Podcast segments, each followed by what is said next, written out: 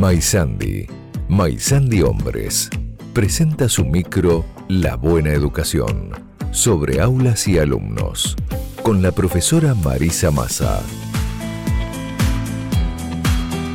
Maisandi en el 2000 también.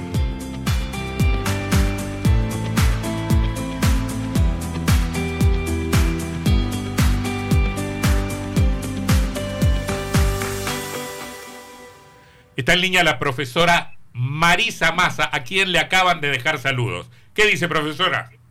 Hola, buenas tardes, Antonio, Sebastián, Lucas. Mm. Aquí bien. ¿Quién me ha dejado saludos? la, señora Natalia Cabañas, que es precandidata a intendente de Oro Verde, le dejó saludos a usted este, porque dice que usted es una buena persona, no sé, esas, cosas, que, la conoce de algún lado. Bueno, bueno, le contesto los saludos. Bueno. Ah, Mira, sí, ahora que, me decís Natalia Cabaña de Oro. Ahora cayó, ahora cayó.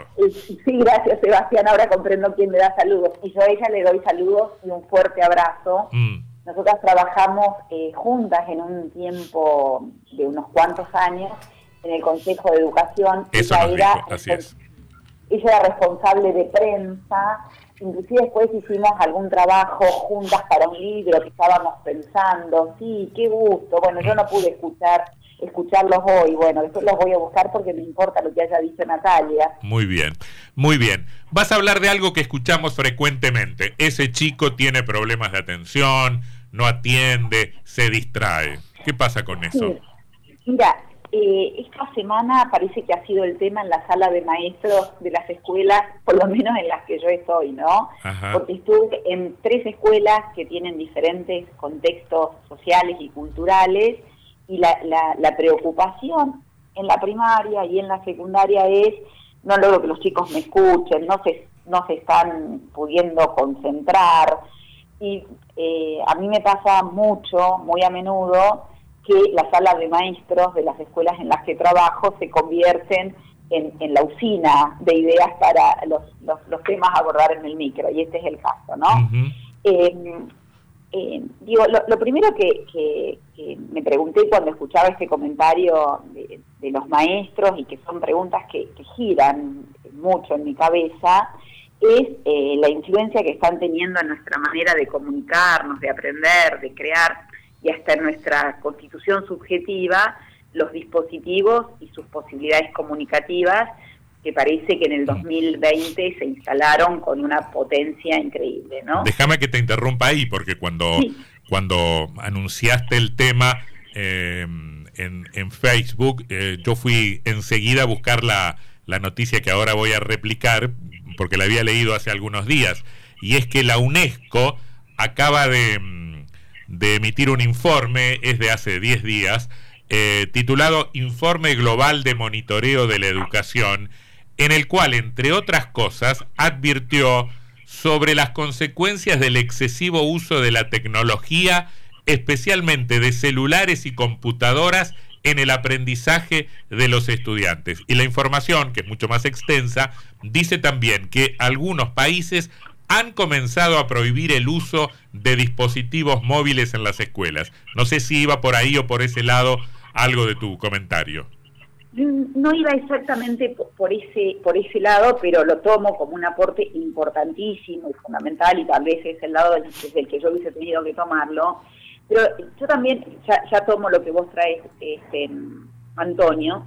Eh, a mí me parece que esta nueva vida comunicacional, lo que quiero decir es que esta, esta, esta nueva vida comunicacional, esta vida con los dispositivos que tenemos, no solo afecta a los niños, sino que también este, nos está afectando a los adultos, ¿no? La forma de comunicación de WhatsApp, los reels, las series, esta posibilidad casi infinita que tenemos muchos de ver cine en casa por eh, cualquiera de las plataformas, ¿no? Cuando la gente de mi generación y aún gente más joven teníamos que esperar una semana para poder este, ir al cine, a veces hasta 15 días, y si era un mes en que los recursos económicos no acompañaban, uno pasaba hasta un mes, dos meses sin ver una película. El, mm. Ya el, video, el ir a alquilar los videos, nos cambió esa escasez de poder mirar películas, pero lo que tenemos ahora es casi, no sé si estaría bien dicho, pero es casi un exceso, ¿no? un exceso de oferta de películas. Viste que vos entras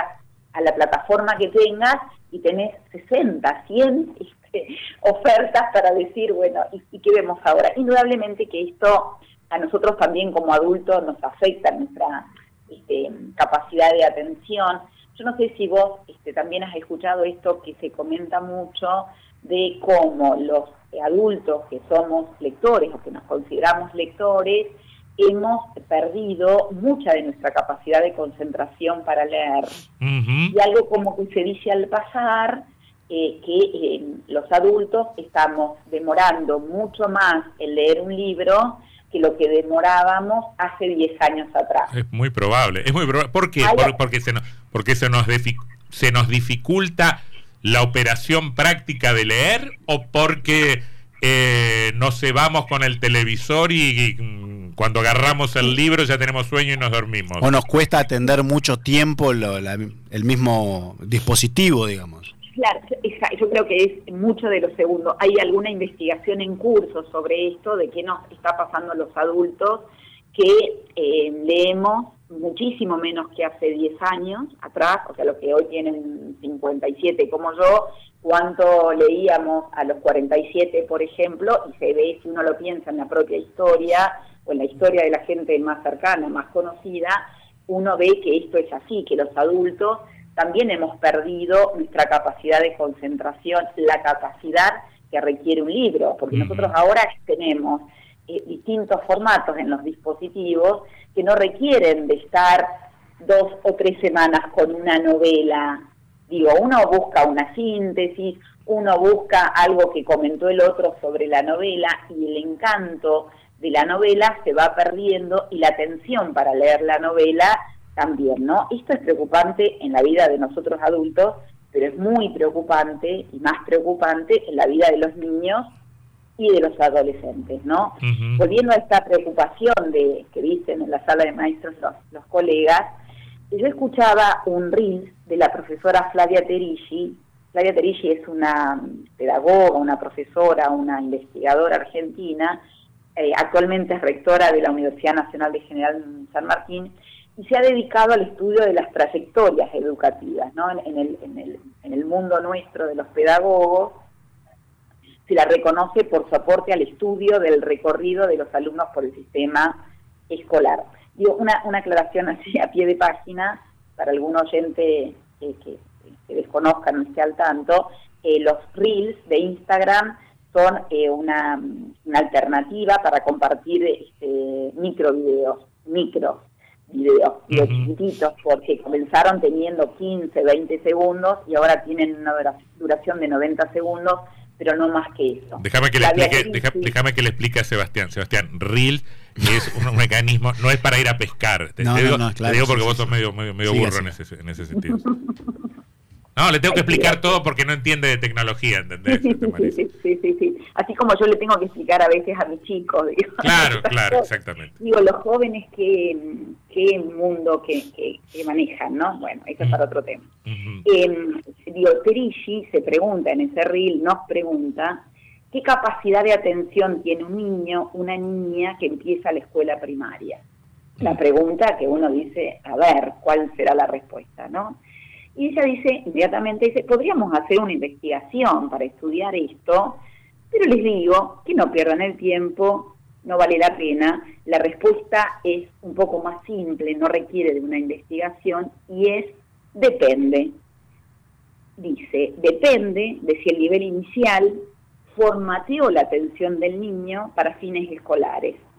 Un niño que fue al jardín, que fue al nivel inicial, de pronto tiene una capacidad de atención como la que tiene un adulto. Y ella ahí dice, puede tener la capacidad de atención que están teniendo ustedes que hace 30 minutos que me están eh, escuchando, ¿no? Mm. y esto de que uno puede estar escuchando en una conferencia a alguien por 30 minutos y por más tiempo, dice ella, coincido absolutamente, absolutamente es Producto Bruto de la Escuela. Dice, es tan discutible que haya un desarrollo natural de la atención de los niños, es tan claro que, que la atención se desarrolla intervenida por nuestros modos sociales de actuar sobre la manera en que los niños prestan atención, que la diferencia en la capacidad de respuesta a la demanda de atención que tiene la escuela genera criterios para hablar de chicos que tienen problemas como la desatención, la desmotivación, que ella dice son categorías inventadas en el contexto escolar, que de lo que están hablando es de unos niños cuya atención no se acomoda a los modos en que la escuela espera que se preste atención. Ella acá hace un, rescate importante, dice que a veces pareciera que hay un, un desarrollo humano natural y de pronto la escuela no lo sigue o no respeta ese desarrollo natural, no sigue los intereses de los niños, los ritmos de los niños. Y esto es lo que ella pone en discusión, ¿no? Eh, ella pretende discutir la idea de los ritmos naturales o de las inclinaciones naturales, cuando en realidad, eh, decimos nosotros, la atención también es algo que se educa y como dice Perigi, es algo que se formatea. Digo, nosotros hoy somos adultos, humanos, escolarizados, y también me parece que vale reflexionar, por esto que hablábamos antes de, la lectura, por esta eh, preocupación que traías vos de la UNESCO, que eh, cada uno de nosotros tenemos modos de entender y de codificar el mundo que están mucho más influidos por la escuela de lo que nosotros eh, alcanzamos a advertir. Mm. O que muchas veces no alcanzamos a reflexionar. Em, yo digo, em, volviendo a la sala de maestros y compartiendo la inmensa preocupación de los profesores, porque es este, eh, casi angustiante, ¿no? Ir a una clase donde tenés 30 adolescentes y a veces te están siguiendo 5 o 6 la clase de matemática o la clase de, geografía, ¿no? Entonces me parece que ahí la escuela va a tener que volver a plantearse o a replantearse cómo se vuelven a abordar las atenciones de los estudiantes teniendo en cuenta esta realidad que están viviendo y también reconociendo que a muchos de los adultos que pasamos por otra escuela, por una escuela distinta, nos pasa este, algo muchas veces parecido. Seguramente hay que apostar al trabajo entre la familia y la escuela, entre el jardín de infantes y la primaria, y la primaria y la escuela secundaria, ¿no? Eh, un tiempo que nos permita, que nos posibilite eh, un trabajo eh, con todos los estudiantes y con cada estudiante, mm, porque también lo que deja entrever Perigi en sus palabras es que la atención no es algo natural, lo dice claramente, pero además cada estudiante necesita tener sus, sus modos de accesibilidad para ir conquistando la atención que necesita para diferentes aprendizajes, en la primaria, en la secundaria y en la vida, ¿no? Eh, yo te, voy a proponer para la semana que viene eh, una cosa concretísima que tiene que ver en alguna medida con esto, pero que también tiene que ver con eso que decíamos eh, del informe de la UNESCO. Conozco establecimientos educativos que ante el estudiante de secundaria, ponele, eh, que llega con celular debe dejarlo en una canastita ahí mm, a la entrada y lo retira cuando se va. O eventualmente, si lo necesita para hacer algún llamado de urgencia, lo puede ir a buscar en el recreo de las 10 menos 5, ponele.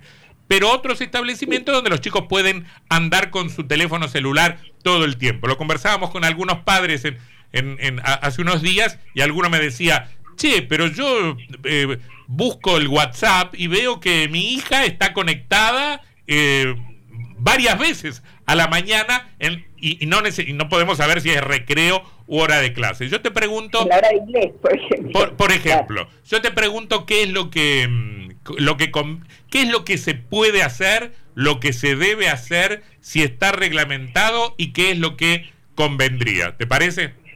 Sí, sí, sí.